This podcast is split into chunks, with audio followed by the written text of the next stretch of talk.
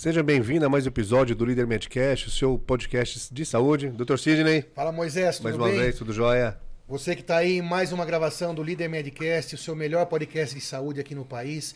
Nosso propósito é trazer para você informação de qualidade, é, informação checada. Você sabe que na internet você tem as mais diversas informações e opiniões, muitas vezes fake news, coisas não checadas. Então, o Líder Medcast tem o propósito de trazer a você informação com autoridades relevantes em cada área. Se inscreva aí no canal, compartilhe, ative o sininho e mande para quem você gosta. Afinal, saúde é um assunto que interessa a todos nós, independente da idade, sexo, etc. Hoje a gente tem a honra de receber aqui Dr. Fábio Raci, ortopedista, é, foi o presidente da Atlética quando eu era aluno no primeiro ano. Foi maravilhoso aqui relembrar isso. É incrível. Hoje, então, ortopedista e médico especializado em medicina de desastre. Muito obrigado por ter, por ter vindo, Fábio. Que história é essa? Explique pra gente, então, conte pra gente. Medicina de desastre, onde você trabalha hoje, conte toda a sua história que vai ser maravilhoso. Obrigado por ter aceitado em primeiro lugar. Obrigado, uma honra incrível. Não, eu que agradeço a oportunidade de estar aqui com vocês e parabéns pela produção toda que vocês têm aqui e o trabalho que estão desenvolvendo aí. Obrigado. Não, de fato, é, é formamos juntos né, na, na Faculdade de Medicina lá da USP, na, coincidentemente, mas é, é, é ironias do destino, mas em, em, no ano que ele entrou na faculdade, naquela ocasião eu era presidente da Atlética, né? E foi um trabalho muito intenso Nossa, que a gente fez, muito. claro que é um trabalho de equipe, né, que a gente tinha. Acho que é ali que começou a questão de gestão de crise, né? Porque Verdade. foi um momento bastante crítico que a gente viveu, foi na época do plano Collor, só para você ter ideia. E a gente trabalhava com uma verba que entrava no comecinho do ano e com esse dinheiro a gente cuidava do resto do ano, né? Daí que aconteceu, o Collor chegou, confiscou todo o dinheiro, deixou 50 mil na conta e trabalhava com um budget que é, beirava os 250 mil, alguma coisa do tipo, e a gente teve que se virar com aqueles 50 mil. E a gente tinha como meta ali, cara, de vamos oferecer tudo que a gente ofereceu, sempre o Atlético ofereceu todos os anos. E foi uma, uma luta muito grande que a gente teve. Tiveram algumas mudanças que a gente acabou tendo que fazer lá no Atlético naquela época. Mas enfim, ficou um legado de toda aquela história, mas realmente talvez tenha sido a primeira experiência em gestão de crise que acabou é, hoje sendo uma das coisas que eu faço quando a gente fala que trabalha com desastre, né? Perfeito, muito legal. Mas a, a história é essa mesmo, né? A gente acabou se formando ali na faculdade de medicina, acabou, acabei fazendo ortopedia é, e me especializei em quadril, joelho, artroscopia e tal. E vinha tocando minha vida, cheguei Sempre gostei de estudar, sempre alguma coisa diferente e, e acabei estudando também administração hospitalar. É, fiz medicina chinesa e acupuntura até para ser uma, ah, um procedimento terapêutico para o paciente ortopédico, quem trabalha muito com dor. Mas foi de fato depois do terremoto do Haiti que eu acabei indo como voluntário ali numa missão de ajuda humanitária que puta, bateu aquele estalo para a área de desastre e a partir de então comecei a estudar. Então, na verdade. Qual ano mesmo que isso, foi o terremoto no Isso foi em 2010, né? E eu sempre quis, né? Mesmo durante a faculdade, era uma coisa que eu achava interessante, a questão da a questão humanitária tal, mas nunca tinha tido oportunidade. E aquela situação me fez, putz, o que, que é isso, né? O que está acontecendo aqui? Né? Porque quando você chega lá, a gente foi acabar né, trabalhando num hospital que tinha sido desenvolvido pelo pessoal da é, faculdade, é, pela Universidade de Harvard, né? Tem uma, uma organização que chama Harvard Humanitarian Initiative, que eles desenvolvem, né, todo um estudo em cima das questões humanitárias e organização. Como é que você faz para você é, gerir uma, condi uma condição de um, uma população refugiada, enfim, que está sofrendo com situações assim. E aí quando eu cheguei lá, você, você se voluntaria, mas você não sabe o que, que você vai encontrar, né? E eu morria de preocupação, de putz. Área de ortopedia, né? Não, eu fui como ortopedista e, pô, o terremoto tinha muitas vítimas ortopédicas, Sim. então era uma, realmente uma necessidade importante ali. Mas você acaba tendo receio de chegar lá, pô, e se eu tiver que operar uma coisa que eu não domino? Porque você não, não dava para escolher, né? Você não pode, mas você também não é capaz de fazer bem tudo, né? Você claro. tem suas limitações, aquilo que você faz melhor ou não.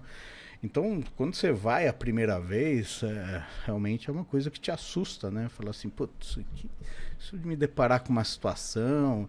E na verdade não é bem assim, né? A gente procura levar pessoas com bastante critério, né? Quando você vai em missões, e você também tem a autocrítica para saber até onde você pode ir, considerando a circunstância que você está ali também. Mas foi uma experiência extremamente interessante ali, é, o que eu vivi naquelas três semanas que eu fiquei no Haiti. E daí, quando acabou aquilo tudo, eu falei, cara, como é que surgiu esse hospital aqui do nada, um hospital horizontal tal? E aí eu descobri que tinham cursos que falavam a respeito para entender como é que se organiza uma questão assim. E aí eu fui atrás, comecei a estudar a questão, fui fazer cursos fora do Brasil, aqui no Brasil, tal. E assim foi indo, né? Até que, de repente, você vê, você está organizando curso, dando aula, mas você nem se sente ainda apto a. Pô, eu não tenho tanto conhecimento assim. E aí um dia eu falei, não, cara, acho que eu preciso ir, ir atrás de mais coisas. De mais coisas. E não, não tem mais por onde eu ficar por aqui, ou eu vou, ou eu fico.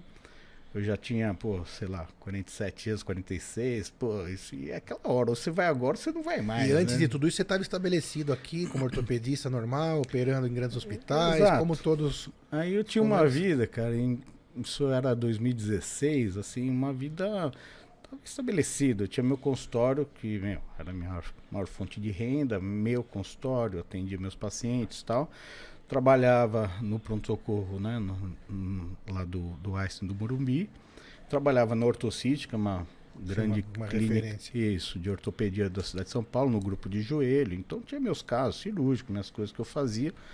E, pô, eu tava ali, é o que eu falava, né? Se eu quisesse continuar uns 30 anos tocando minha vida daquela forma, eu iria, não, não, ia, não iria ter problema. Mas talvez ia ficar sempre uma, uma dúvida. Putz, se eu tivesse feito, né? Uma decisão difícil, né? É. Só que, meu, eu não sei, eu sempre fui meio arrojado nesse sentido. Também é, não era casado, não tinha filhos, não tinha nada que me prendesse assim, ou me. Porque, de fato, né, uma pessoa que é casado, tem dois, três filhos, para você ir é uma circunstância bem diferente. Acho que isso também facilitou a minha decisão. Estudar né? fora do país, né? E aí eu fui. E aí eu fui em 2016, fiquei dois anos fora. Aí naquela época é, eu tinha feito um curso né, em 2014 é, em Sevilha com o professor Carlos Álvares Leiba. E tinha feito um curso com ele, um curso muito interessante, super teórico, prático assim, mas cara, era mão na massa o dia inteiro. Era, você, pra você ideia, você chegava no curso lá, e você tinha 10 dias de curso, só que, pô, e aí, onde eu vou ficar? Não, não, não se preocupa com isso. Não, como não se preocupa? Onde eu vou dormir? Não se preocupe, você vai fazer parte do curso. Não, onde você vai dormir? No curso, como assim? O curso eram 10 dias no mato. É um curso que envolve sobrevivência, milhões de coisas, cara. Aí você tava nesse, nesse mato aí. eu tava. E onde é que dormia, afinal de contas? Cada dia num lugar, numa barraca, primeiro numa, numa instalação. A ideia é sempre interessante, que era cada dia melhor, né? Então, você sempre buscava melhorar a condição do cara na, no dia a dia dele e na, na instrução, tudo. Esse contexto faz parte do. Não, é um aprendizado fantástico. Mas Como é proposital. Totalmente, totalmente. totalmente. Como se tivesse já lá no desastre. É, exatamente. A ideia é exatamente essa, né? Uhum. Então, a gente chegava para a apresentação desse curso, né? Lá em Sevilha, na, no centro de treinamento dele, tinha abertura, acabava a abertura, entrava todo mundo em três, quatro carros, ia de comboio até um lugar aí, umas duas horas de Sevilha. E aí no, no, carro, aquela comunicação por rádio, putz, era muito legal o negócio. E tinha gente do mundo, tinha colegas de outros, tinha, de vários países. É, tinham alguns países, não eram muitos, mas tinham alguns, tinha alguns espanhóis, alguns angolanos, alguns brasileiros, é, tinha um pessoal de Portugal. Enfim, e aí a gente começava isso. Daí acabou, chegava no lugar, tira suas malas, cada um leva o que, pega o que levou. Daí você aprende como você tem que ser econômico com a sua bagagem. Porque você vai andar, tipo, meu, uns 5 quilômetros com tudo que você trouxe. Daí você começa a questionar o que, que eu tô trazendo aqui, né? Será que eu precisava disso tudo? Não, né?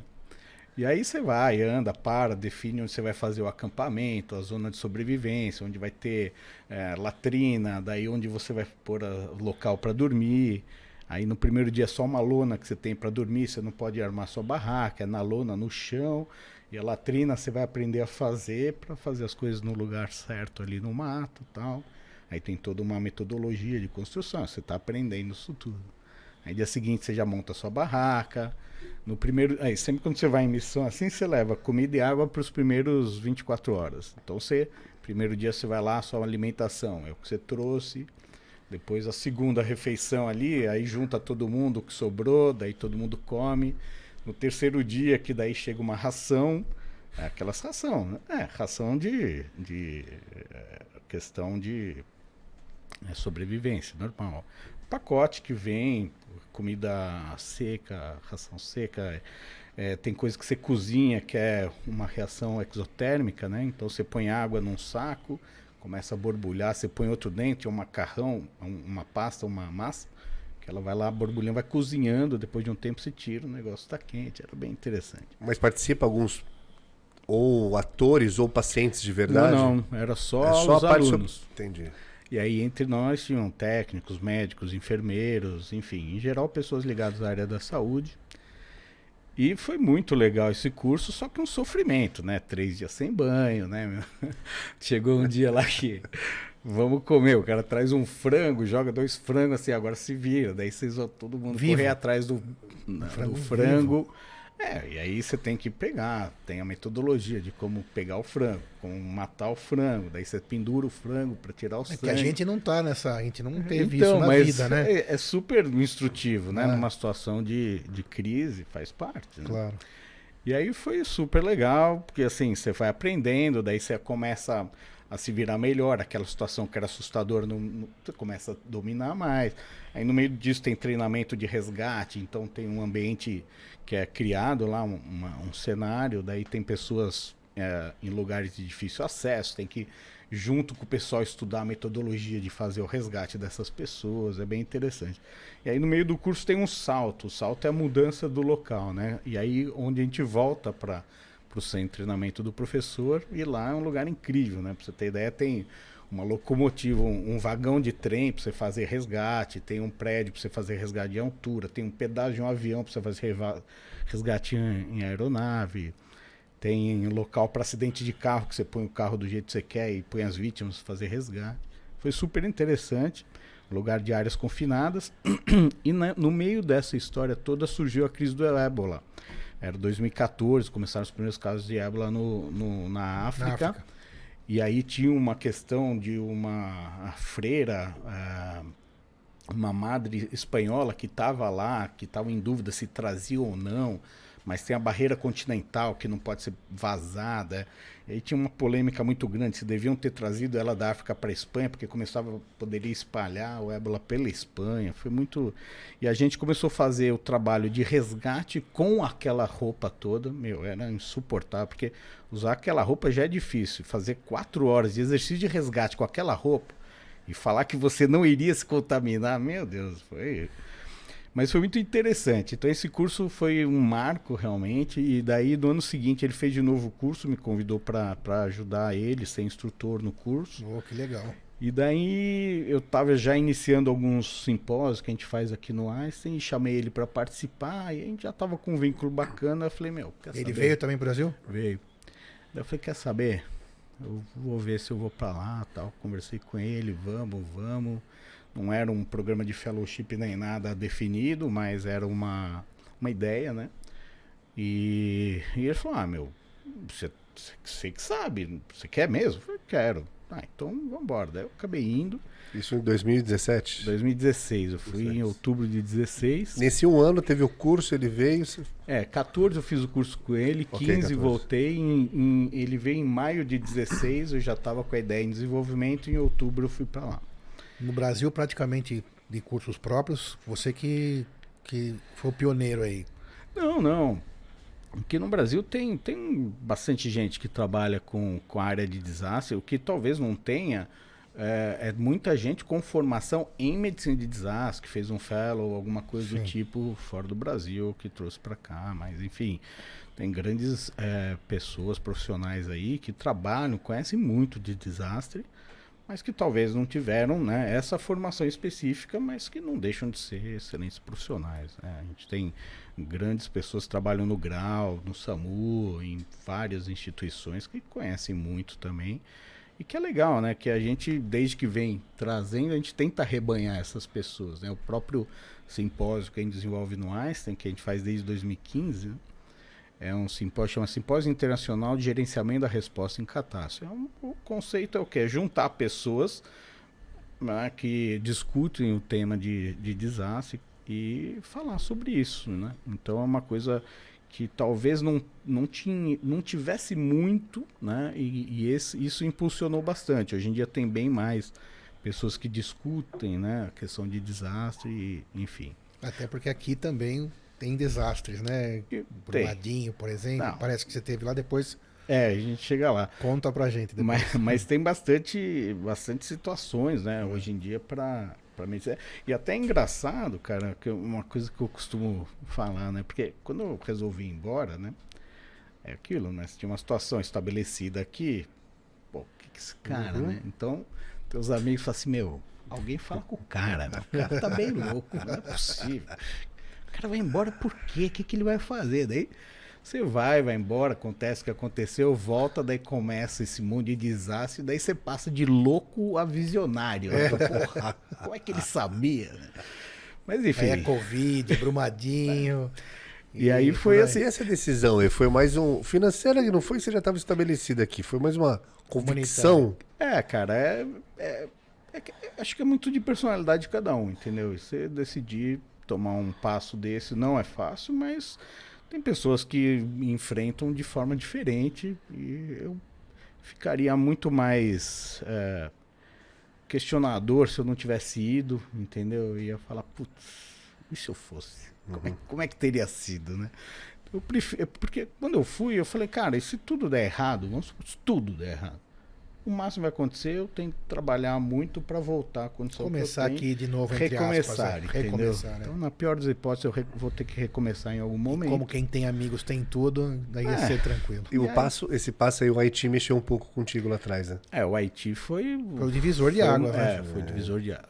E daí foi isso. Daí eu fiquei em, em, na Espanha é, um ano, e daí, quando eu saí do Brasil, eu tinha conhecido um pessoal é, da Universidade Emory, é, de Atlanta ali, né? E que tem uma faculdade de saúde pública, né? Que trabalha, que tem um, um, uma pós, um master em desastre com bolsa, tudo.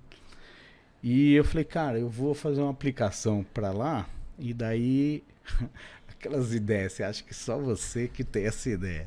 Tinha uma vaga no mundo e eu achei que ia ser minha, né? Mas Isso aonde é essa? Em Cambridge? Não, em Emory. Né? E aí eu putz, apliquei para isso, fiz uma aplicação super legal. Fiz todos os, uh, os passos para fazer. E eu lá em Sevilha ainda, já morando, falando, putz, ano que vem, então eu vou estar tá lá em, em, em Atlanta. Né? E o negócio foi, passei nas, nas etapas, terceira, entrevista, etapa final, tinha quatro pessoas no mundo, eu era uma delas e e aí teve a entrevista e no fim escolheram um cara do Oriente Médio, sempre foi a, a, o foco que eles tiveram. Não era tanto o Brasil em questão, América Latina e putz, eu não entrei, né? E aí nisso eu estava em Sevilha, tinha me programado ficar dois anos fora do Brasil. Eu falei, meu, e agora, né, cara? Daí eu comecei putz, a procurar. Falei, meu, eu não vou voltar agora, porque agora eu não quero. Ou continuo em Sevilha, mas eu queria ir para os Estados Unidos para ter uma outra visão do desastre, porque eu tinha tido uma visão europeia. Eu achava que para os Estados Unidos seria interessante. Comecei a procurar. E aí descobri que tinha tanto ligado à, à, saúde pública, né? Porque o desastre é uma questão de saúde pública, né? Você não trata de um indivíduo isoladamente, você trata de uma comunidade que está passando por algum problema assim. E aí tinha alguns cursos, né? Faculdade de Saúde Pública, eu acabei aplicando na Universidade de Tulane em St. Louis e fui aprovado, fui fui aceito, que também não seria ruim, porque imagina St. Louis, é, não era St. Louis, é, Putz, perdi a palavra. Aquela cidade, New Orleans, New Orleans. New Orleans. Cidade, uh, e, imagina, morar em New Orleans ia ser incrível. E eles têm uma experiência incrível sobre uh, o furacão Katrina, né, que passou por lá. Então era uma ideia que eu tinha, bom, já tinha sido aprovado, tinha a grana para falar, que tem uma tuition para você pagar, que é uma matrícula que não é barata tal. Enfim, e tinha sido aprovado, ia para lá, só que eu tinha feito uma aplicação em Harvard, na, no Beth Israel Diaconess Medical Center, que é uma escola da Faculdade de Medicina de Harvard. E nesse. E tinha feito a aplicação e estava lá. E daí eu já estava é, convicto que eu iria então para New Orleans. De repente, tô, já tinha vindo para o Brasil para fazer o, o curso simpósio aqui em maio, né? Tinha vindo com. Com, com o professor de Sevilha.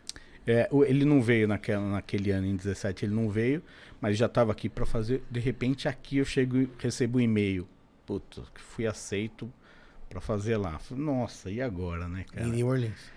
Não, Em em Harvard. Harvard. cara. E aí eu falei, cara, e agora, né? Como é que eu vou decidir? Porque o problema, é claro, você ir para Harvard é outra coisa, é, Claro, é disaster medicine.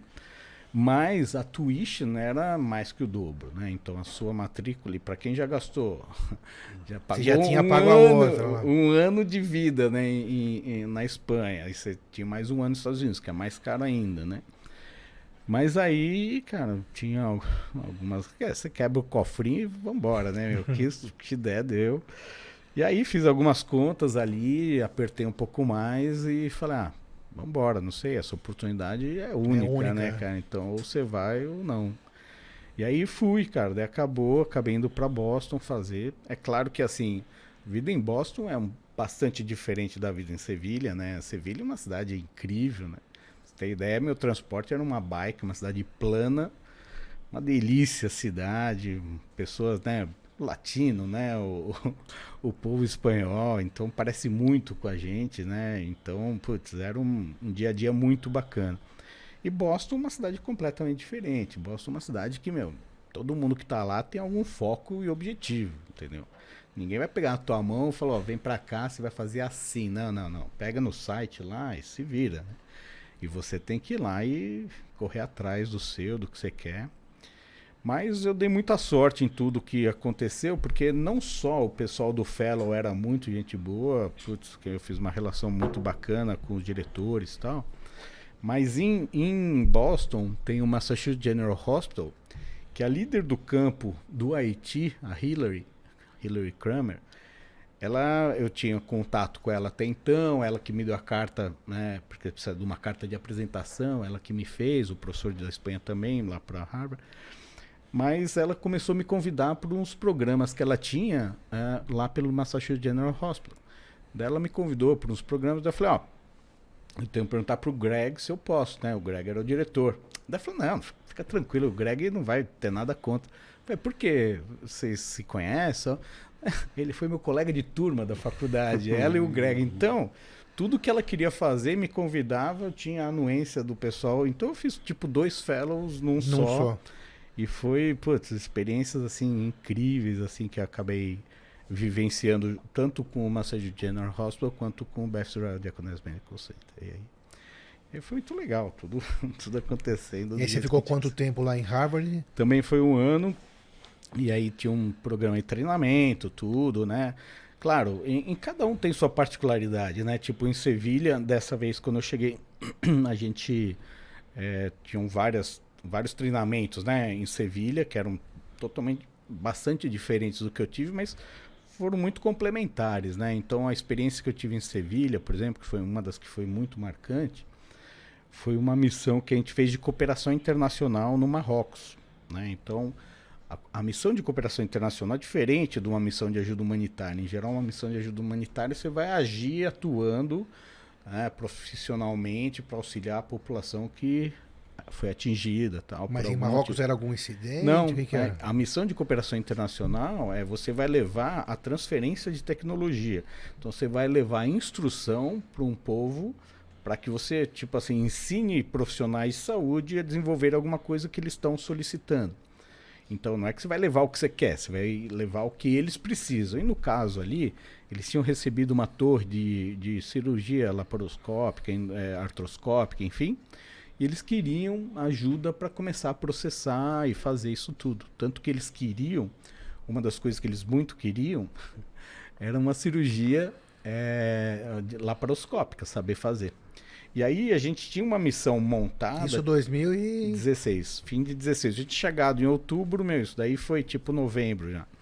E a, a missão estava mais ou menos estruturada e eles estavam sem o cirurgião. E aí estavam dando para trás com a missão e eu empolgadíssimo com a missão, que você ia sair em comboio de Sevilha, descer para o sul, cruzar o Estreito de Gibraltar, entrar em, em, no Marrocos e até Tantan, que é no Saara Ocidental. Pô, tava, pô, que legal, vamos lá. E os caras querendo cancelar a missão, faltava o, o cirurgião. Em, é. em, Marrocos era num lugar, era tipo em Marrakech, assim, ou era. Não, é, é no Saara Ocidental. é, tipo, o, é, o oeste, né? É, tem toda uma particularidade, o oeste, o Saara Ocidental, né? O oeste do Saara, uma região que teve muito conflitos muitos anos atrás, ainda uma terra meio terra de ninguém, mas era um pouquinho acima de onde existe ainda o conflito, numa cidade chamada Tantan, né? Mas enfim, tava faltando cirurgião. E aí eu falei, cara, mas vocês vão cancelar essa, essa missão por causa disso? Não, mas é o foco principal, eles queriam um cirurgião. Se não tem o cirurgião, tem por que a gente fazer a missão. Né? Eu falei, não, eu, vamos dar um jeito aí. E eles já tinham esgotado as opções deles. Daí o que, que eu fiz? Liguei pro Atui. Não acredito. Liguei pro Alan. Não sei se você lembra do Alan. Alan é um pouco mais novo que você na faculdade. O Alan Garms. Ele é um cirurgião também. Eu liguei para os dois, entrei em contato perguntando então, se eles tá queriam explicado ver. por que o Atui está hoje lá na ou ele começou assim também, não? Não, o Atui tem a ver com, com a questão humanitária, sim, ele sim. gosta, ele trabalha com o pessoal do EDS, que é um pessoal Isso, super EDS. interessante e tal.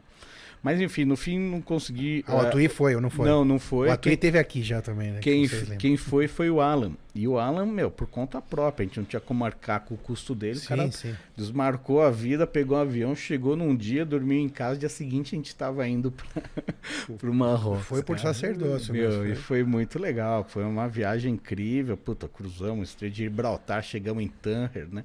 Chegar lá, os caras seguraram uma viatura lá, uma ambulância lotada de medicamentos. Os caras queriam grana, era contra os princípios da gente é, ter que pagar por suborno, essas coisas. Então, no fim das contas, a gente perdeu o maior tempo ali, deixou uma ambulância. É, enfim, dividimos a equipe, uma ficou para resolver isso, outra foi para tentar chegar para não atrasar a missão. Enfim, foi muito legal, muito difícil ali, mas decisões têm que ser tomadas, né? Não pode ficar parando por isso.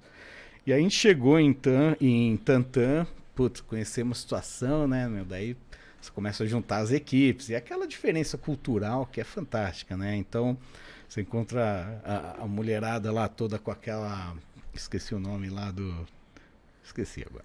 Que, aquele que cobre a cabeça, né? Então, putz, você tem toda aquela situação, depois você vai se acostumando. Então, muito interessante tudo isso. Daí a gente foi, demos umas aulas, né? Então a gente tinha uma equipe que fazia mais a parte clínica e eu e o Alan na parte mais cirúrgica. Então parte clínica tinha instruções a respeito de algumas situações de urgência e emergência, treinamento suporte básico, avançado, intermediário e incidente com múltiplas vítimas. E a gente falava sobre cirurgia endoscópica. Então ele falava sobre laparoscopia tal. Ele fez cirurgia laparoscópica lá, uma colicistectomia por via laparoscopia, fez uma aberta também. E essa missão era uma missão então de cooperação internacional, mas de, de ciência, não era, não tinha nenhuma catástrofe envolvida não, naquele nada, momento. Nada. Era mesmo de conhecimento. E, mas foi no meio disso tudo que que aconteceu? Tinha um cara lá, é, um ortopedista com quem eu já tinha conversado, tinha falado sobre artroscopia e tudo, tal. É, de repente o Alan tava dando uma aula um dia lá, de repente eu tô ali, o cara abre a porta, me chama, eu fui lá falar com ele que foi, Ramon? Ah, não, puta, chegou esse caso aqui agora. Ele mostra um, uma radiografia de um pé, que assim, o Alux já é bem inviável, provavelmente. O Alux é o dedão do pé, tá, é. tá, gente? Você não sabia, que... né? Não, eu não tinha visto clinicamente, tinha visto raio-x, mas a coisa não estava fácil. Tinha uma fratura, mas ele estava capotado ali, né? Eu falei, o que, que houve? Não, esse cara, a história do cara. O cara estava no deserto cuidando dos camelos, né? Aí um camelo resolve fugir, saiu correndo o camelo. Ele pegou, saiu correndo atrás do camelo. Daí, quando ele tá correndo, ele pisou numa mina terrestre Nossa. e explodiu a mina no pé do cara. O cara tava sozinho no meio do deserto, ele foi lá enrolou o pé numa camisa, na camisa dele, né? foi pra beira da estrada, ficou lá esperando uma carona. Ficou acho que seis horas esperando a carona. O cara pegou, levou pra uma cidade, não tinha ortopedista. Depois transferiram pra Tantã, daí tava eu, Ramal lá. Ele falou: Meu, me ajuda a operar? Eu falei: Claro.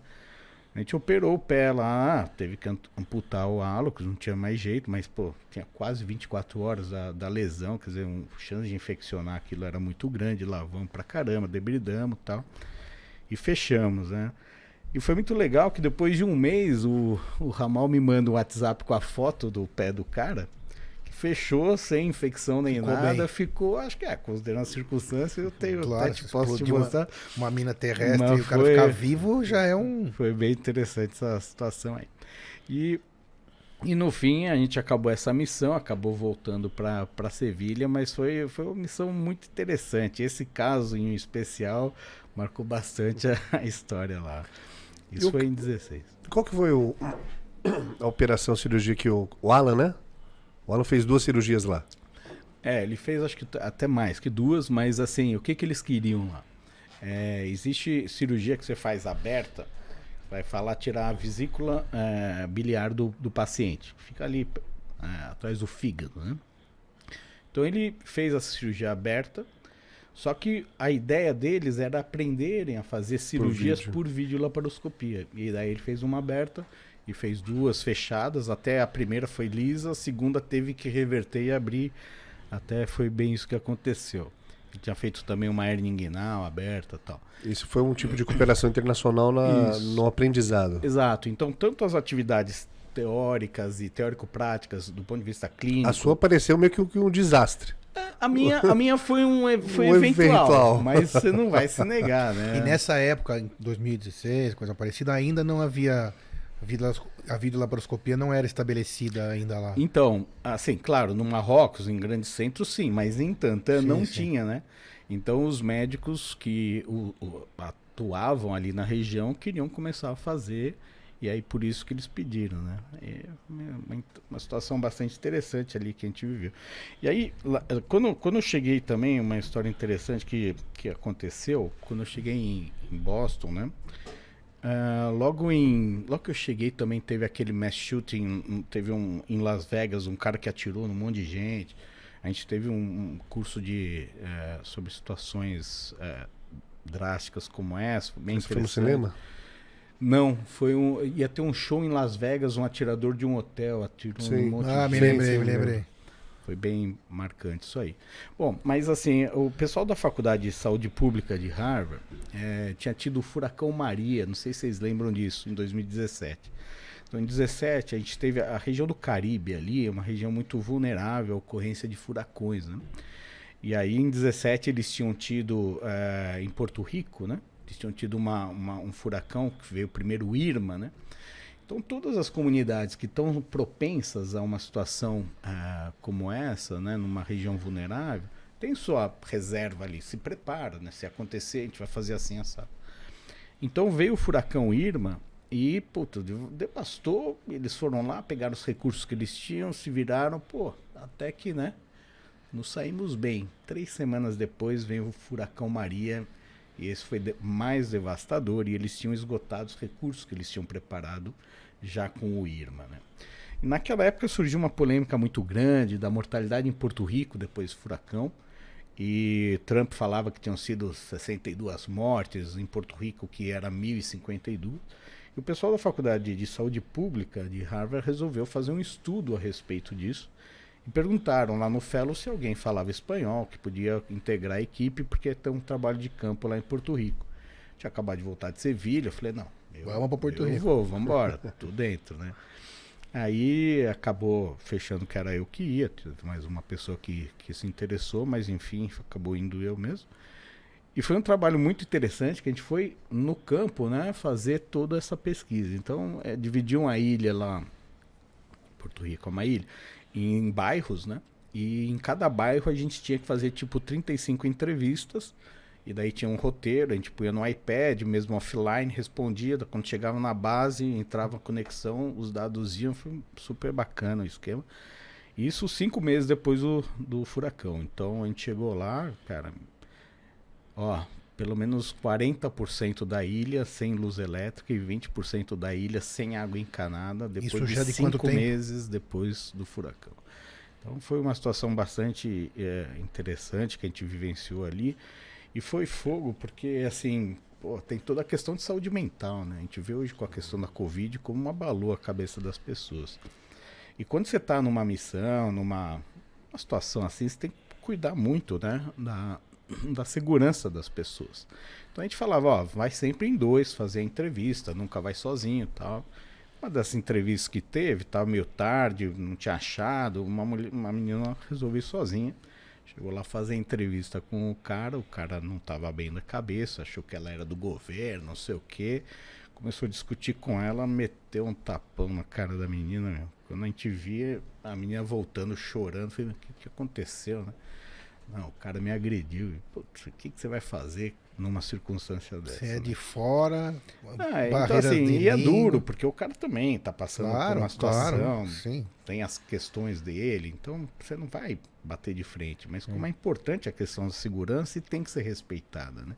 Você tem algumas regras, né, quando você está em missões, essas coisas que são extremamente é, devem ser seguidas e, Claro. e calculadas. né? Isso foi uma- um aprendizado grande.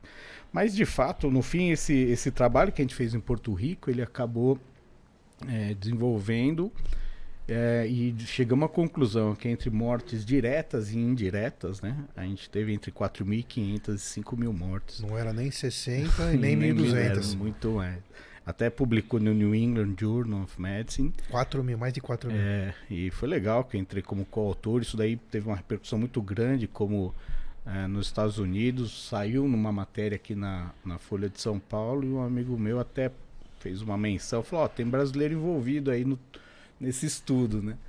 Aí o repórter falou: É mesmo? Quem é? Tal, teu contato. O cara entrou em contato comigo. Que aí legal. no fim fez uma matéria de uma página na Folha de São Paulo falando desse, desse Demais. trabalho. Foi, foi muito interessante também. E, e aí naquele ano ainda, ainda em Boston, tudo isso, a gente tinha um- um- uma missão muito interessante para a gente vivenciar, que era é, na Síria, né? Na Síria você tem os refugiados de toda a questão da guerra da Síria, pá. E aí você tem os refugiados que vão para Jordânia, né? E acabaram sendo é, acolhidos num campo de refugiados chamado Campo de Refugiados de Zatari, que ele fica a 30 quilômetros da fronteira sul da, da Síria. E esse campo ele tem 80 mil refugiados. Então é, foi um, uma miss- 80 mil? Hum, 80 mil. E ali é um presídio a céu aberto, né, cara? Porque, imagina, esse refugiado é um cara que ele fala a língua, ele é sírio, mas é, fala árabe na Jordânia também. Muitas vezes são pessoas com uma formação boa, talvez melhor do que o próprio jordaniano. É um cara que ele tem tudo para pegar o emprego do cara lá. Então o governo jordaniano, quando abriu a, opção, a oportunidade para os refugiados, falou: ó, meu, mas vocês não podem vir aqui competir com minha população. Então, eu, então não, não abro esse campo, né? Então as pessoas vieram, mas elas ficam concentradas, restritas, não podem sair dali. E ali é um, é um lugar, é, um, putz, é incrível a estrutura, lógico que várias organizações mundiais ajudam, né? Porque quando você pega uma população é, vulnerável, você tem muito a oferecer a eles, né? Então você tem que oferecer água, né? Condição para se alimentar, para beber água, para higiene pessoal, né? Você tem a questão da alimentação, você tem que oferecer no mínimo 1.200 quilocalorias por dia, enfim. Aí você tem a unidade familiar, quando você vai dar para família, onde eles vão morar, o abrigo, onde vai pôr o abrigo né, dessa população. Você tem que oferecer itens né, não ligados à saúde, como roupas, né? Enfim, e, e a própria saúde, né? Então, Medicação. é, tudo isso é, é um complexo bem descrito num livro chama Projeto Esfera, né? Que fala exatamente disso. E a esfera é exatamente para essa condição global que você tem que oferecer a todos eles, né? E, e com certeza é um trabalho incrível que fazem lá e é muito legal a gente fazer parte disso daí, tipo, ter tido essa experiência de fazer é, uma missão ali. Então, em 2018, acabei fazendo essa missão em julho de 18, a gente foi junto com, eh, através né, da faculdade, da- do, do Fellow, mas um trabalho completamente assim, né? você é parte, você é voluntário, mas você que acaba pagando sua passagem, sua estadia, mas E essa da Síria demorou, durou quanto tempo? não, eram missões até rápidas, eram tipo 10, 15 dias e, e você fica ali e muito interessante. Eu acabei voltando também em 2020 para lá. Tem até uma história muito interessante que ocorreu ali, que era de um, um refúgio. Quando eu estava para lá para atender no campo de Zatra, a menina me vira e falou: Ah, você, você pode ver o Khaled? Eu falei: Posso? Quem que é o Khaled? "Ah, É um rapaz, ele foi vítima da guerra, ele foi atingido por um míssil. Eu falei: Porra, como é que é isso? Não, ele foi atingido por um míssil, daí me deram todos os dados. O cara sofreu mais de 12 cirurgias para reconstrução do trato gastrointestinal, amputação bilateral abaixo do joelho, uma lesão importante no ombro e tal. E, pô, queriam ver o que, que a gente. Eu fui lá, o cara, você ver o estado emocional mal que o cara devia estar, ele nem quis ir ao meu encontro. Eu só soube do caso e, putz, e todos os dias que eu ia, eu falei, meu, fala pro cara aí, fala pro cara aí, ele não foi. Enfim, e eu lembro que no fim do, da missão, quando a gente estava lá na cerimônia de encerramento, eu comecei a fazer um desenho, né? Porque o problema era assim, a Handicap Internacional não queria prover a ele as próteses dos membros inferiores, porque ele não conseguia, porque não tinha massa muscular no braço, né? ah, como se, se, se equilibrar com muletas para ficar em pé. Eu falei, não, então a gente põe uma, uma órtese que junta o braço dele junto ao corpo, põe uma muleta canadense, aquela que pega no antebraço, pô, é só para dar equilíbrio, o cara começa a andar. E aí quando cheguei no Brasil, eu procurei um pessoal de uma empresa chama Chantal, que elas fazem essas órteses tudo, eu falei, meu, me ajuda a desenvolver esse protótipo? Os caras, não, vamos embora.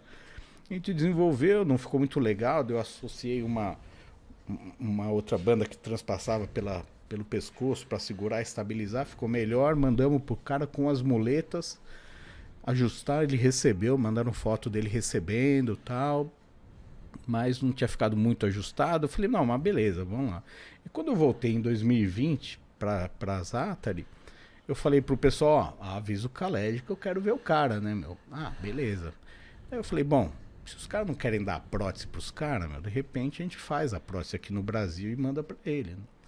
E aí eu procurei o Pedrinelli lá no, no HC, no IoT, ele já tinha trabalhado no grupo de amputados, falei, ó, Pedrinelli, tô com um caso assim e tal, tô indo na missão agora em janeiro tal, você não quer dar uma olhada, o que, que a gente pode fazer? Fui discutir o caso com ele, falou, ó, meu, a gente tem aqui a nossa oficina de próteses, né?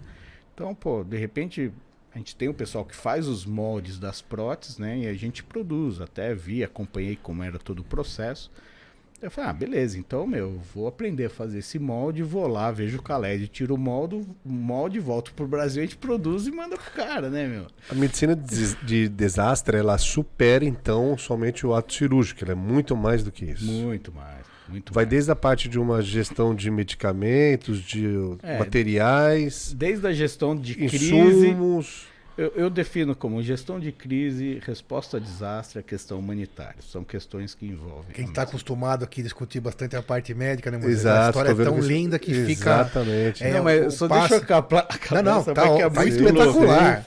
E aí eu peguei e, e aprendi, fiquei um dia lá com Essa, os caras. essa fábrica de prótese é no, no Lá no IoT? Lá no IoT. Aí eu fui lá, fiquei um dia com os caras aprendendo a fazer o molde, né? Daí eu falei, ah, vou pra Jordânia, quando encontrar o Khaled, Tiro lá o molde tiro dele. lá o Uhum. molde, tá fácil. Beleza. Daí eu fiquei lá, aprendi realmente. Pô, não precisava de muita coisa, malha tubular, um plastiquinho, um negócio, o gesso. Eu falei, ah, isso aqui eu até compro lá. Não, eu acho lá na Jordânia em Amã, eu acho isso aqui. Não preciso levar do Brasil tal. le- Levei o que eu precisava só. Enfim, procurei o negócio, comprei o gesso tal. Fui lá no primeiro dia, falei, ó, falo pro Khaled que eu tô indo lá, quero ver o cara. Aí tô lá fazendo meu atendimento e tal, né? Quando a gente atende lá, eu não falo árabe, né? Então tem um tradutor, o cara que é um, fala árabe, fala inglês, fala inglês com o cara e, e vambora. E aí eu tava lá atendendo, daí o, o gesseiro lá, o cara o técnico de gesso, falou com o tradutor, ó, o doutor, o Khaled tá lá fora lá. Eu Falei, ah, então beleza, segura aí a fila, a hora que sair esse paciente, me avisa que eu vou lá, quero ver o Khaled agora e depois a gente retoma. Não, tudo bem, né? Daí o paciente atendi lá, ele pegou, saiu. Quando ele saiu, eu levantei para ir lá fora, né? De repente eu tô saindo, pum, alguém entra. Falei, porra, eu não falei que não era pra entrar ninguém, que eu, é a vez do Khaled, né? Cheguei lá fora, olhei, falei, cara, cadê a cadeira de rodas, né? Tô esperando que alguém de cadeira de rodas, Claro. né? O Khaled já tava há três anos na cadeira de rodas. Aí eu virei pro tradutor e falei, pô, cadê o Khaled? Não, não tô vendo ninguém de cadeira de rodas. Falei, "Ô, doutor, Esse é o Khaled Khaled. já entrou. O cara entrou andando, cara. Assim, eu tava preparado pra fazer o molde, mas não sei. Alguém viu que tem alguém do outro lado do mundo se mexendo pra arrumar um par de pernas pro cara ali, cara. E alguém, a Handicap ou uma instituição local, eu acho que não foi a Handicap Internacional, acabou fornecendo a prótese pro cara. A prótese estava razoável, acabou tirando, examinei. Ele tem até um, um dos joelhos, porque é abaixo do joelho a amputação, um dos joelhos dobra bem, o outro dobra até 30 graus, né? E com 30 graus de flexão, ele tem dificuldade de subir escada, né?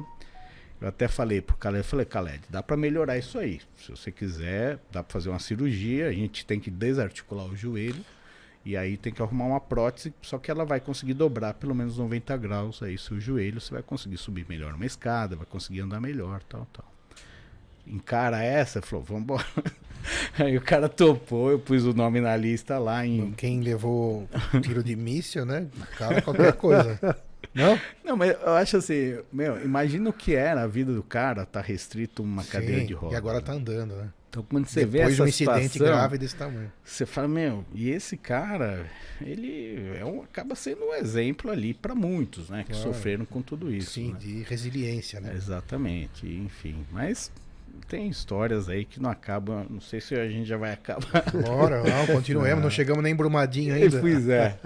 Não, era isso que eu ia falar. Daí, enfim, tudo isso aconteceu ainda em Boston, daí voltei pro Brasil, né? Quando voltei pro Brasil, Foi um ano ou dois em Boston, então. um ano em Um Boston. ano em Foi Boston. um em Sevilha e um em Boston. Aí voltei pro Brasil, eh, tinha uma proposta de ficar cuidando da questão né, de desastre no hospital, lá no Einstein, só que o momento ali não era muito oportuno. Ah, tinha um momento complicado, complexo no Brasil aí, com dezembro, fim, fim do ano de 2018, pré-eleições, era uma situação bem. E muitas das coisas que eu, eu tinha planejado, ah, foi uma discussão difícil que acabou não acontecendo, eu tive que voltar para a área assistencial. Mas enfim, quando eu cheguei no Brasil, eu falei: não, em dois anos, se não acontecer nada, meu, vou ter que voltar, né? Porque eu não tenho mais recurso, tenho mais nada, não tem jeito, né? Para sobreviver. Retomar a. é, aí voltei A a, trabalhar, ortopedia, pronto-socorro, montei um consultório novo, tudo indo, aí de repente pinta Brumadinho. Aí quando surgiu o Brumadinho, eh, o pessoal procurou o hospital, pedindo para uma ajuda, o presidente, o Sidney Klausner, entrou em contato com o Fabinho, o que, que você acha que dá para fazer aqui, né? Eu falei, cara, uma missão assistencial não Brumadinho foi em 2019? faz... 19, 25 de janeiro de 19. Minas Gerais. né? É. Em, em, em, em Brumadinho, foi uma sexta, na segunda-feira ele me ligou. Eu falei, ó, cara, três, três dias depois, não tem mais quem sobreviveu e quem sobreviveu já foi resgatado. Então a gente tem que levar uma missão de apoio psicossocial, porque, meu, 300 pessoas tinham desaparecidos ou mais. E a gente precisava levar amparo, Para acolher as essa- famílias, É, exatamente. para a comunidade. E assim foi. A gente acabou levando uma, uma missão, liderei essa missão. Tinha um, o Jefferson fazia a parte de logística tal, o Dove, que é outro cara lá do, do Einstein, que a gente trabalha junto, ali, logística à distância. A gente chamou dois psicólogos especialistas em gestão, em apoio psicológico em emergência e desastre. E uma equipe de 19 psicólogos com essa expertise. A gente chegou para atuar nos locais que fosse necessário ali, ou em quem precisasse. E que em três semanas que a gente ficou lá, a gente acabou atendendo aí duas mil pessoas. É, foi um trabalho bastante intenso e era, foi muito interessante, né? Trabalhou muito com o pessoal da própria Vale, porque o desastre aconteceu dentro da área da Vale e tem muito funcionário ali que perdeu muito colega, parente, familiar, né? marido, esposa, enfim, umas histórias muito E a vida tristes. tem que continuar, né? Seja o que for. É, mas da melhor muito... maneira possível, mas. Eu não sou psiquiatra nem psicólogo, mas assim, aprendi muito com o pessoal. Claro. Então tinha muito trabalho a ser feito com eles, foi um trabalho muito legal. Isso aconteceu em 19, né? Daí até eu acabei indo para Jordânia porque esse trabalho de Brumadinho eu escrevi e acabei aplicando, é, é, submetendo para um congresso que ocorre em Israel. E ele foi aceito para apresentação oral. E por isso que eu, eu fui ia para Israel em janeiro de 20 e a Jordânia é vizinha, né? Eu, eu sabia que tinha missão em janeiro e acabei envolvendo e voltei para lá. E, e aí o que, que aconteceu? Quando eu voltei de, de, da Jordânia, estava começando a Covid, a bombar. Sim. E eu cheguei, pô, em fevereiro, pô, já no Einstein ocorrendo. Quando você achou que tinha visto tudo, é, é veio daí, a pior de todas. Aí, pô, a gente. A mesa de crise funcionando no Einstein, daí eu comecei a me envolver, participar ainda trabalhando na assistência, daí o doutor Schettino, que é um diretor da responsabilidade social do ICE, me chamou para trabalhar com ele. Falou, não, vem cá, meu, vamos ver o que, que a gente precisa, que ele cuida dos hospitais públicos do ICE, então eu queria que você me ajudasse aqui para a gente organizar tal. Ele me chamou numa quarta, e aí na quinta e sexta comecei a ver as coisas tal. Sexta-feira à tarde, cara, era tipo 20 de, de março. Bem no começo da pandemia. No dia 19, a prefeitura tinha chamado eles para uma reunião na quinta noite, falando que queriam criar os hospitais de campanha aqui em São Paulo, que tinham um espaço no AMB, que era 1.200, ou no Paquembu. Paquembu. E aí ele falou, não, eu fico Paquembu, não, só que Paquembu tem que abrir mais cedo, que ele é menor tal. Beleza. Aí na sexta, dia 20, ele juntou a equipe que ele queria que trabalhasse, e daí falou, ó, e já tava os caras que iriam construir o hospital de campanha. Daí ele falou, ó, quem aqui conhece o hospital de campanha, né? No caso, eu já tinha feito algumas, algumas treinamentos, é, alguma coisa a gente já sabia. E aí, ah, então, a gente precisa de 200 leitos aí. Eu falei, ó, 200 leitos, cara, você não vai abrir uma, uma tenda enorme por 200 pessoas e achar que você vai conseguir algum controle da situação. O que a gente precisa é compartimentar isso. Então, vamos fazer enfermarias de 20 pacientes, né? Então você faz 10 enfermarias de 20 pacientes, é pacientes de baixa e média complexidade. Né? Porque é aí que é o conceito do hospital de campanha, que você está abrindo para liberar espaço de dentro do hospital geral para que aumente os pacientes críticos dentro do hospital, do hospital geral, geral, que lá uhum. tem tudo. Então Sim. tem hemodiálise, uma hemodinâmica, tubo, tudo tubo, que você precisar. Tudo. Então, um hospital recém-criado, levantado, é paciente de menor complexidade. E daí a gente pulou essa estratégia. Essa unidade então teria um posto de enfermagem aqui, na frente o banheiro, 10 leitos à direita, 10 à esquerda. Eles começaram a construção por divisórias entre, entre os leitos. Falei, não, não, sem divisória que eu quero que o enfermeiro tenha uma visão plana de tudo. E, e cara, deu muito certo essa sistematização. E a gente, como era de baixa e média complexidade, o paciente iria é, instabilizar, ele iria, né?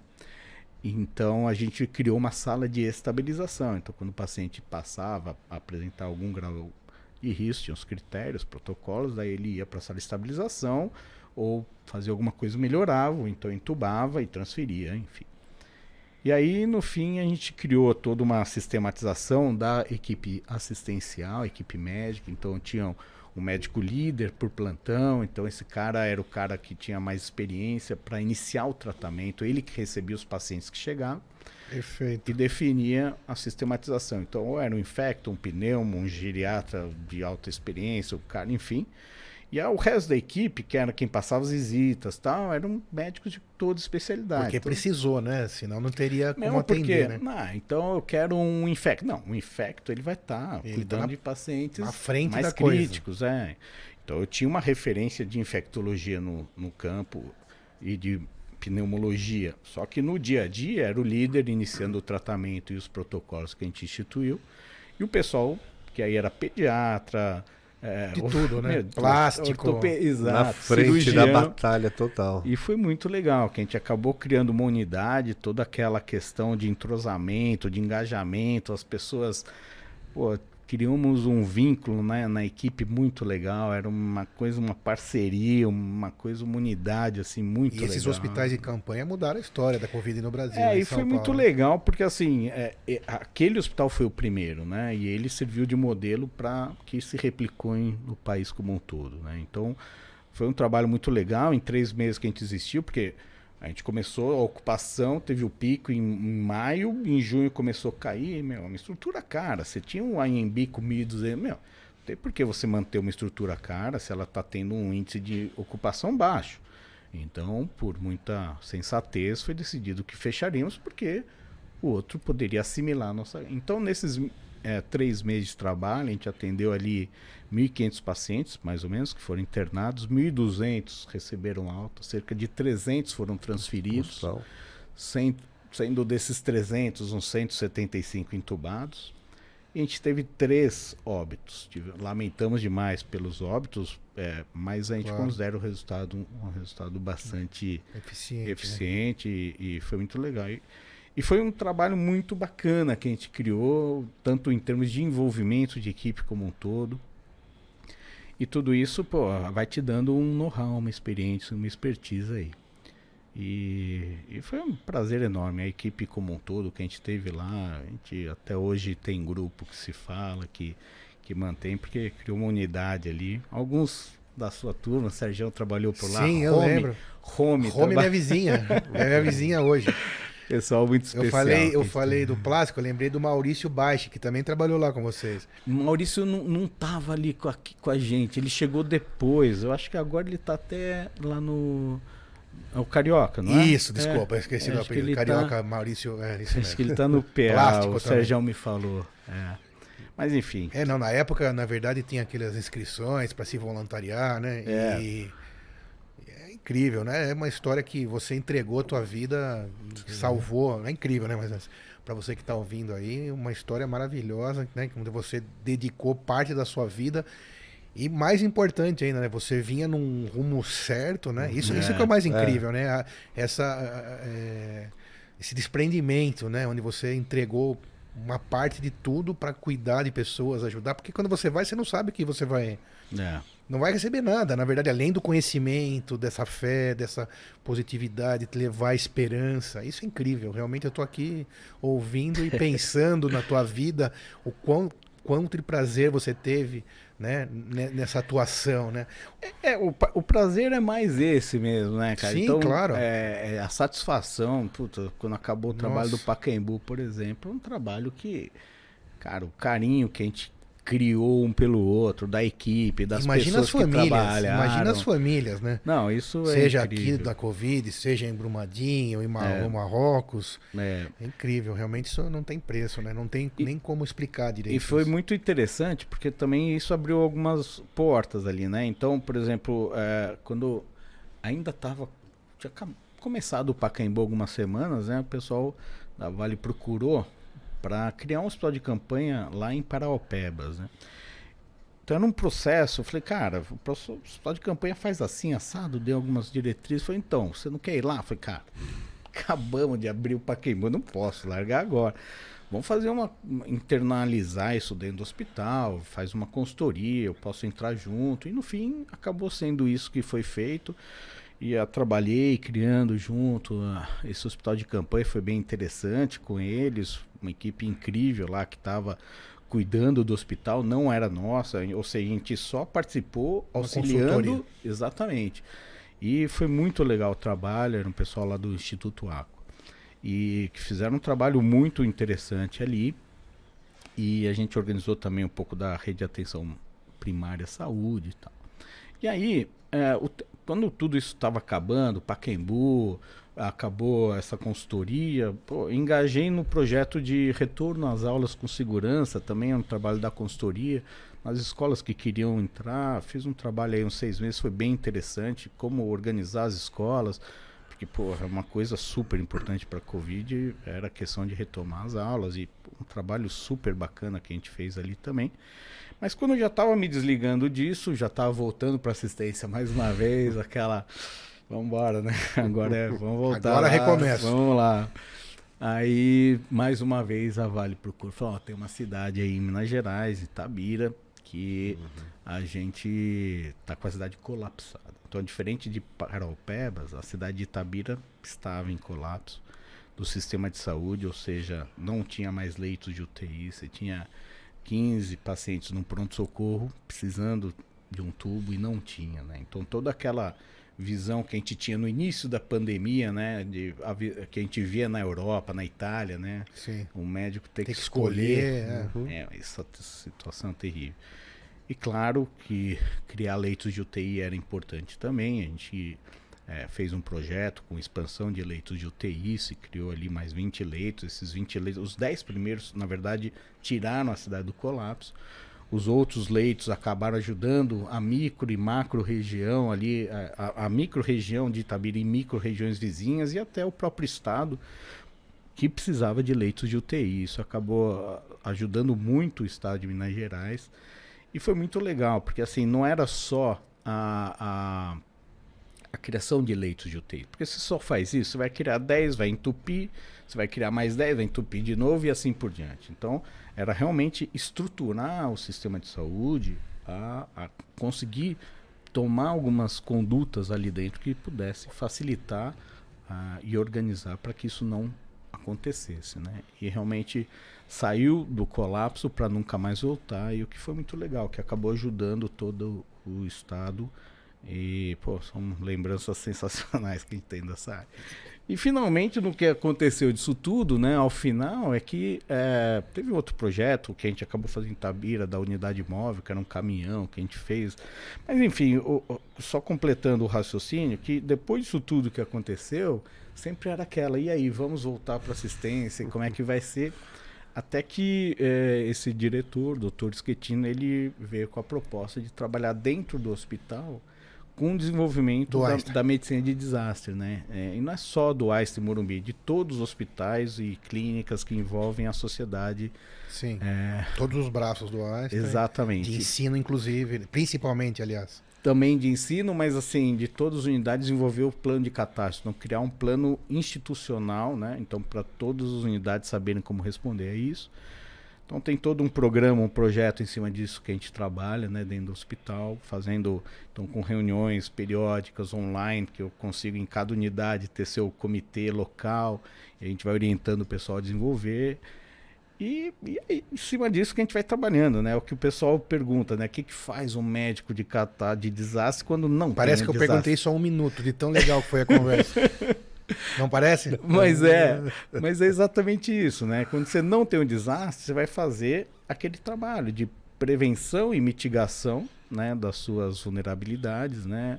Que você está exposto às ameaças que você está exposto, a preparação das suas equipes para que possam responder no caso da ocorrência de um desastre, para ter uma resposta efetiva e a recuperação que você tenha do sistema ou a comunidade o mais rápido possível a situação que tinha antes disso tudo acontecer. E ao meu ver, que não, né, hoje eu tive uma aula aqui, mas entendo também que é, no caso da Covid mesmo, se tivesse um preparo maior de muitas outras equipes, né, seria teria o mesmo resultado desses bons resultados que você teve, né? Então, estar preparado é fundamental. É. Acho que essa é a ideia da coisa também. Né? Exato, né? exato. Então, isso é o fundamental, né? É. Você saber as ameaças e vulnerabilidades que você tem e se preparar para elas, né? Então, o caso da Covid é uma coisa que, por ser é diferente de um desastre de início súbito, Sim, é né? Muito... Como uma quebra de barragem, um terremoto. Sim. Isso daí acontece subitamente e já produz milhões de vítimas. É né? uma uma epidemia ou a pandemia, ela já vem te avisando, lá, uma hora eu chego aí, né? A gente já via acontecendo lá, né? Na Europa, que iria chegar uma hora. Então a gente teve um timing ali para preparar das melhores condições que a gente podia para fazer, né? É, para responder. Mas posso perguntar, fazer uma interrupção? Eu mesmo como médico, é, e também com outros colegas nossos também perguntando, a, a, minha visão de médico não de desastre, quando me falavam, não, é, vai fazer é, é o confinamento, e são 15 dias, passava isso pela minha cabeça. Eu, falando aqui, né? isso, fala, tá, quem falava isso estava falando bobagem. Você já sabia que ia Cara, complicar. Você tinha um sentimento bem é, diferente de quem não está acostumado. Eu tinha um sentimento um pouco diferente, mas também era uma coisa incerta para é todo mundo. É. Então, assim, é fácil hoje criticar, ou na época criticar, mas todo mundo está passando uma situação super difícil, inédita. E assim, é, até tem uma aula que eu falo, isso é pior do que tomar uma atitude errada é não tomar atitude nenhuma. Sem dúvida. É, então a gente sabe que talvez hoje, olhando, o hospital de campanha talvez não fosse a melhor ideia. Por quê? Porque na hora que se derrubaram todos, foi a hora que a gente teve a segunda onda, que veio o P1, que foi a, a, a cepa mais letal de todas, Sim. que teve epicentro no Brasil, em Manaus. E vamos lembrar que a condição do sistema de saúde de Manaus, uhum. antes da pandemia, não devia ser aquela maravilha, o número de leitos de UTI quantos eram, né?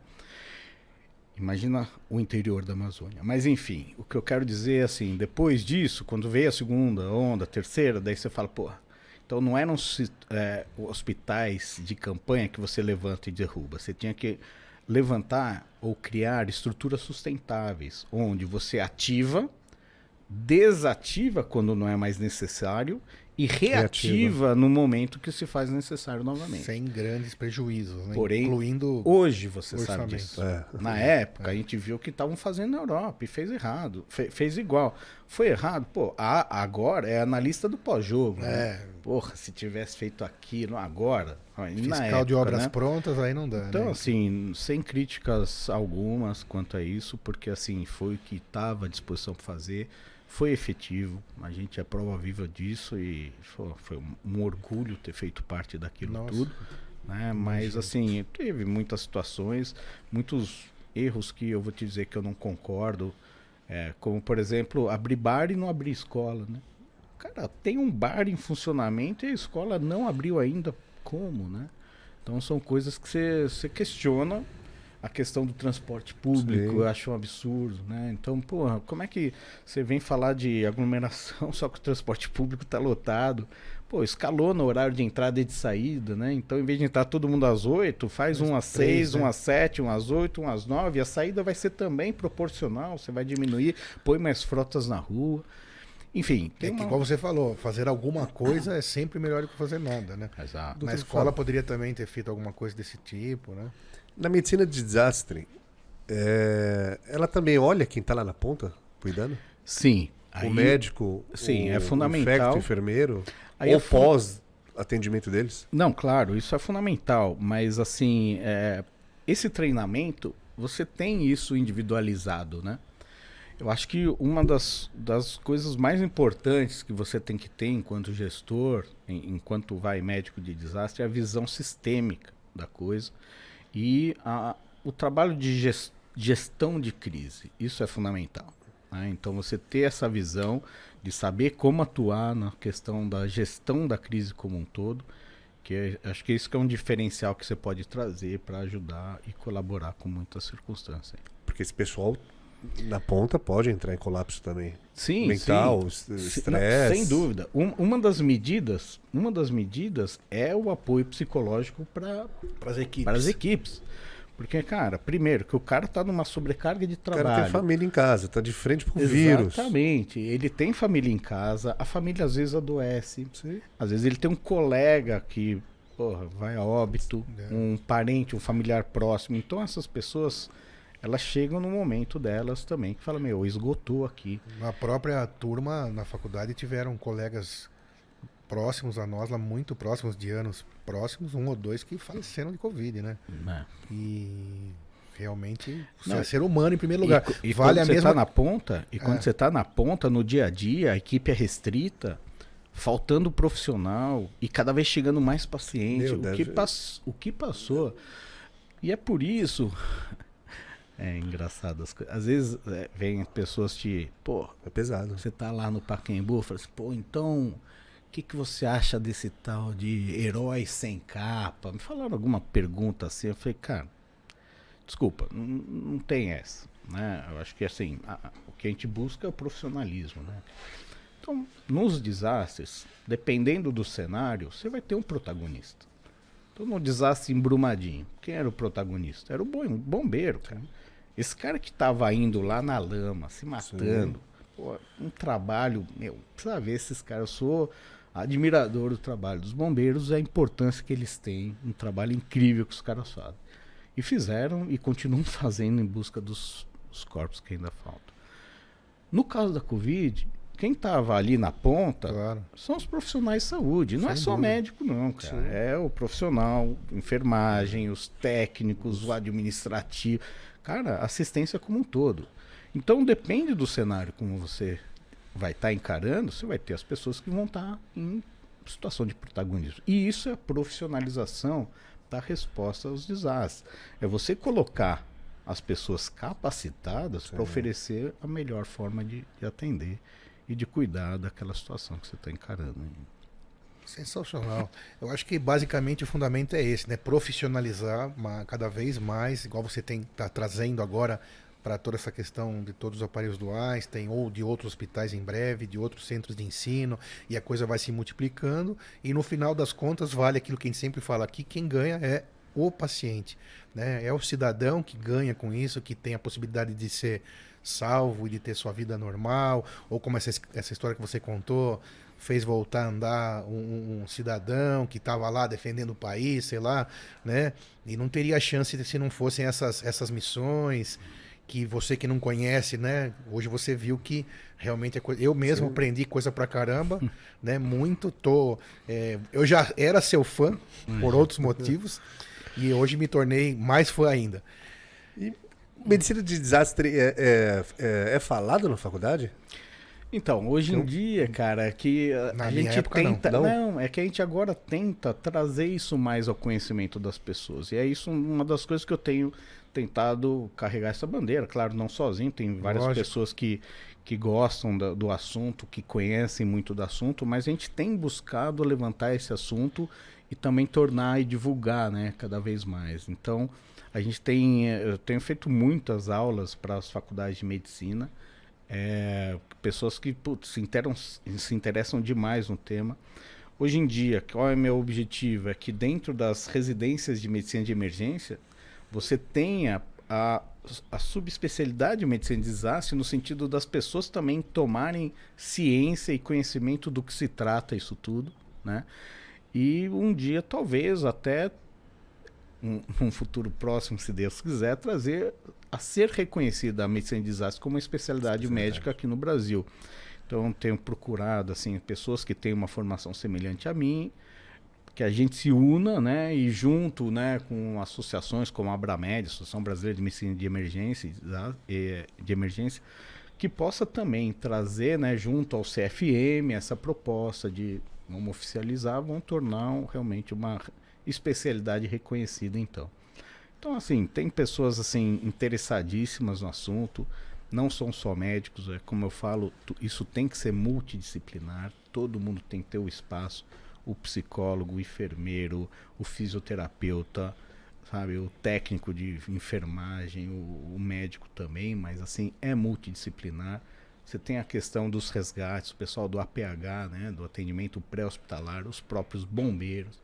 Tem o pessoal da defesa civil, que tem um papel importante, a, a polícia está envolvida, questão de segurança ah, na situação que você está. Enfim, o desastre ele é muito complexo. É muito tem, amplo, muito E amplo. isso tem que ser encarado de forma integrada, porque não é alguém sozinho que vai conseguir fazer uma gestão adequada e trazer as melhores respostas. Perfeito. Aprendeu bastante hoje, muito, muito. Palavras finais. Eu sei que você já falou muita história linda aí, muita história legal, mas deixar uma mensagem em relação a ao pessoal que está vindo aí de saúde, ou a quem está nos ouvindo, o médico que está se formando? O que, que você pensa sobre o futuro da medicina do desastre? O que, que você deixa aqui para nós? Bom, é, o, que, o, o que me interessa muito é que mais e mais pessoas venham a tomar conhecimento que existe essa especialidade, que tem pessoas que são é, extremamente capacitadas, que conhecem isso, que teriam muito interesse em difundir esse conhecimento para aqueles que têm que estão interessados, né? Eu acho que no futuro a gente pretende pôr em prática aí talvez, quem sabe, uma pós em medicina de desastre, é, algum curso nesse sentido. É, tem algumas instituições que com quem a gente vem se é, vinculando, até tem além do, do, claro do Hospital Albert Einstein, tem o pessoal do Médicos do Mundo, que é uma organização não governamental, que também vem fazendo um trabalho em cima de, de umas áreas que são medicina de rua, medicina humanitária, atendimento pré-hospitalar, que a gente está tentando trazer isso tudo num mesmo complexo que gira em torno da medicina de desastre, para a gente conseguir difundir isso de uma forma bem organizada, para que as pessoas tenham mais contato, venham a se aproximar, se familiarizar com isso tudo porque só assim, né, tendo pessoas e profissionais capacitados, né, que a gente vai conseguir ter uma resposta mais profissional e mais eficiente. Então, o que eu espero é que as pessoas venham de encontro a isso para poder colaborar nas situações que muitos necessitam aí da ajuda, que na hora que o desastre acontece, meu, não tem hora, qualquer momento. Mas quando acontece, só quem tá lá que sabe putz, quanto tem de sofrimento para cada um e você poder aliviar um pouco isso tudo é um prazer enorme para aqueles que que agem, que trabalham e, putz, e para aqueles que recebem esse atendimento, putz, é uma luz aí para eles. Muito obrigado, Fábio Raci. Para você que assistiu, espero que você tenha gostado. Compartilhe essa linda história.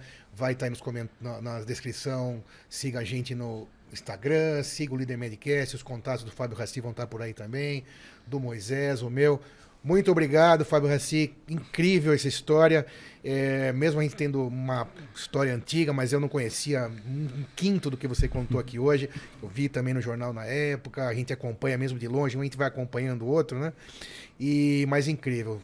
Me tornei mais fã seu ainda. Imagina. Moisés. Demais, demais. Até semana que vem, pessoal. Obrigado. Se inscreva no Líder Medcast, acompanhe o nosso trabalho e nosso propósito. Obrigado. Obrigado.